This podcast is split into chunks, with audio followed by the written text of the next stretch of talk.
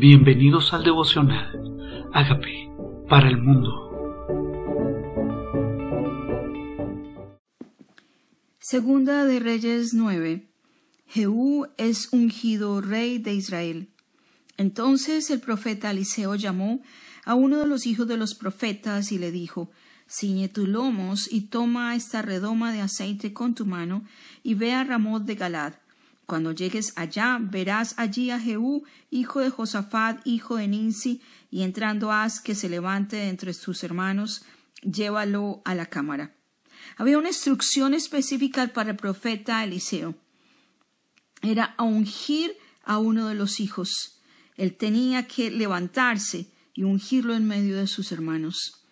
Tal vez nosotros tenemos un llamado a ungir a alguien alguien específico de parte de Dios que tal vez no sabe qué planes tiene Dios con su vida, pero Dios tiene un propósito con cada uno en particular. Tal vez nos toca salir al encuentro con nuestro propósito, tal vez nos toca oír el llamado de Dios hacia el plan que tiene con cada uno de nosotros. Luego echó la redoma de aceite y derramándola sobre su cabeza y di, así ha dicho Jehová, yo te he ungido por rey sobre Israel y abriendo la puerta echa a huir y no esperes. Ese aceite significaba la unción del Espíritu Santo.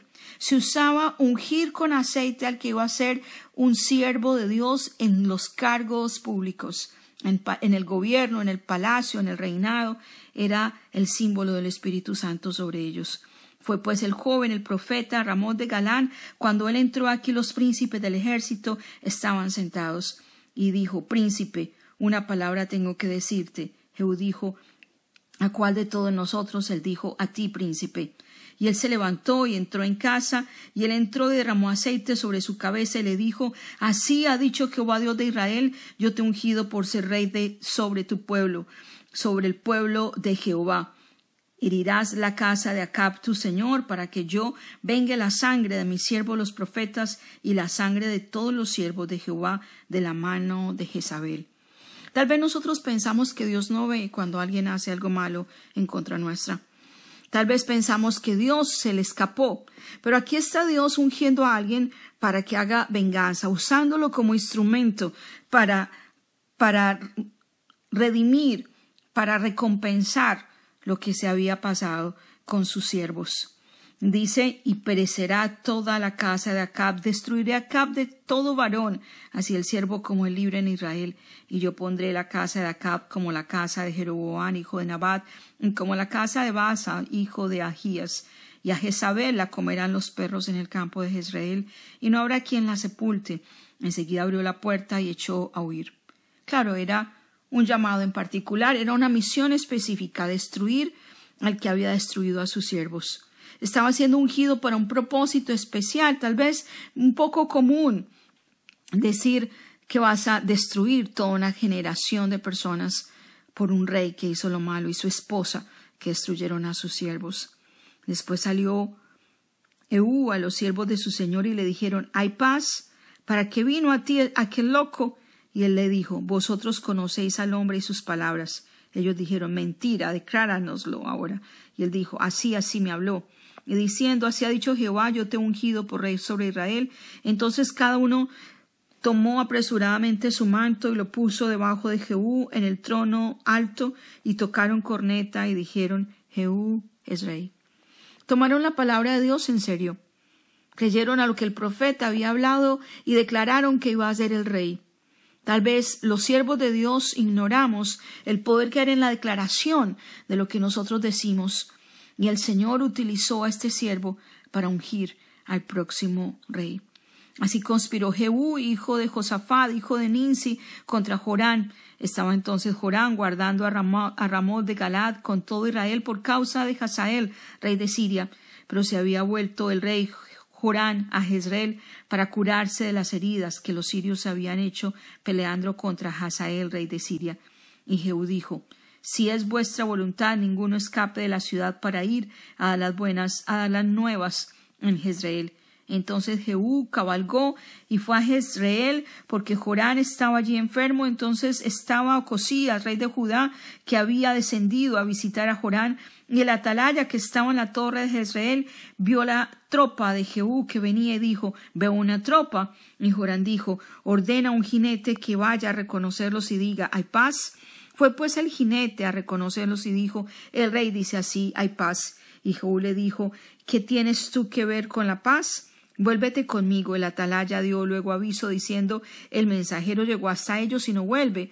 Entonces envió otro jinete, el cual llegando a ellos dijo El rey dice así ¿Hay paz? Y Jehú respondió ¿Qué tienes tú que ver con la paz? Vuélvete conmigo. El atalaya volvió a decir También éste llegó a ellos y no vuelve. Y el marchar de que viene es como el marchar de Jehú, hijo de Ninsi, porque viene impetuosamente. Aquí está Venía él a cumplir el mandato del Señor.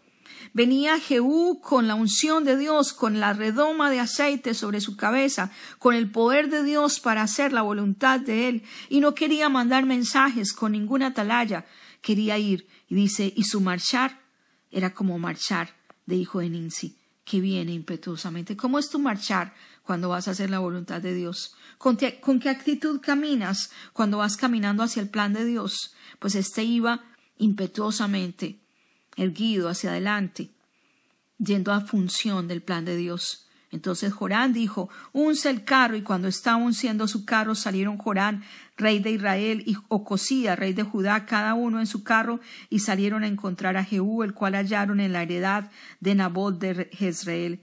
Cuando vio Jorán a Jehú, dijo, ¿hay paz, Jehú? Y él respondió, ¿qué paz con las fornicaciones de Jezabel tu madre y sus muchas hechicerías? Entonces Joram volvió a las riendas y huyó y dejó a Cosías. Traición o Cosías. Pero Jehú entesó su arco e hirió a Jorán entre las espaldas, y la saeta salió por su corazón, y él cayó en su carro. Jehú estaba claro. Era causa del pecado de sus padres, era causa de Jezabel, era causa de las hechicerías de su madre, que Dios no estaba grato, no se había agradado lo que estaba haciendo este rey de Israel. Estaba también Ocosías, el rey de Judá, presenciando esto. Dijo luego Jehú, Bidkar, su capitán, tómalo y échalo a un extremo de la heredad de Nabot de Jezreel. Acuérdate que cuando tú y yo íbamos juntos con la gente de Acab, su padre Jehová pronunció esta sentencia sobre él, diciendo que yo he visto ayer la sangre de Nabot y la sangre de sus hijos, dijo Jehová, y te daré la paga en esta heredad, dijo Jehová. Tómalo pues ahora y échalo en la heredad de Nabot, conforme a la palabra de Jehová. Claro, Jezabel había quitado la heredad a Nabot. Jezabel se la había regalado a Acab porque Acab la deseaba y le quitaron la heredad a Nabot. Ahora Nabot, su descendencia que había llorado, ahora Dios toma venganza también de él. Hay cosas que tú piensas que Dios no ha visto. Ha pasado el tiempo, los años, y tú piensas, nada ha pasado, nadie se dio cuenta, simplemente quedó oculto. Dios no ha tomado venganza. Pero la Biblia dice en Romanos 12, 21, yo pagaré, dice el Señor. Dios es el que venga tus agravios. Jehú mata a Ocosías.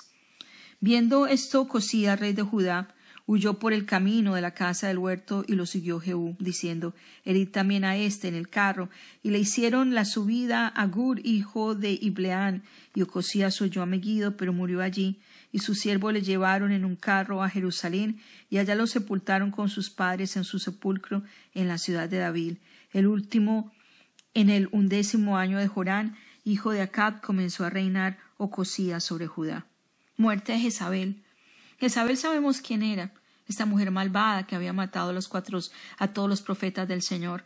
Esta Jezabel que había hecho dividir al pueblo de Israel y claudicar entre dos pensamientos, el que había hecho que el pueblo de Israel adorara a Baal y que con sus fornicaciones y hechicerías se había hecho que el pueblo de Israel dudara de Dios y se volviera en pos de sus dioses.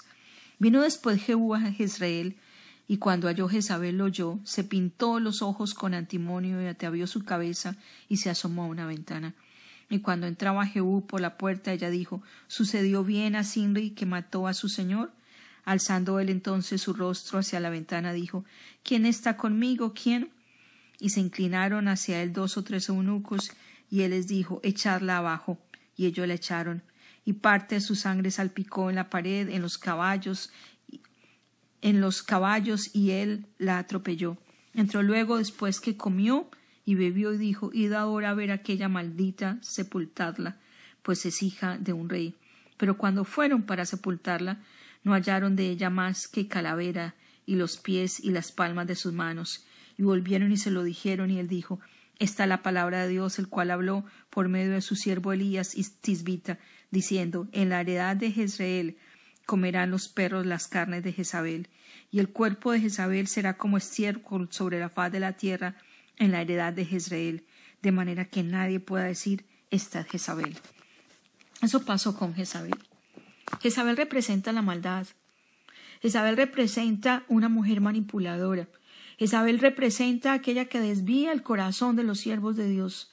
Y aquí está Jezabel conforme a la profecía, cayéndola, cayendo de una ventana.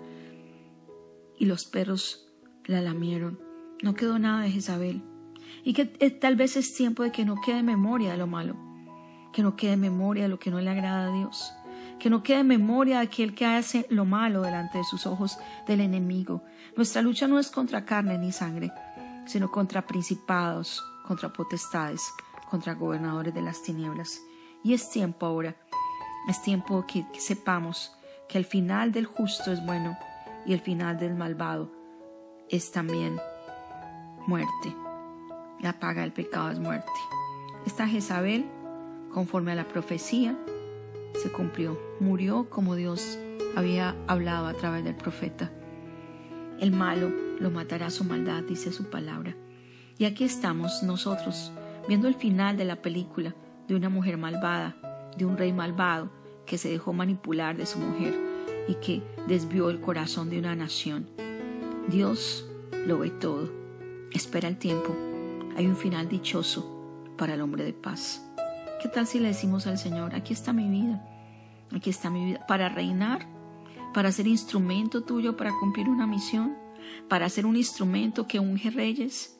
Señor, tal vez nosotros no vemos el final de la película desde el comienzo, pero tú ya sabes qué va a pasar y el final va a ser un final dichoso. Reconozco que soy pecador, te recibo como el Señor de mi vida y te pido que hagas de mí la persona sana y libre que reconoce tu señorío y que hace tu voluntad como tú quieres que yo sea. En el nombre de Jesús. Amén.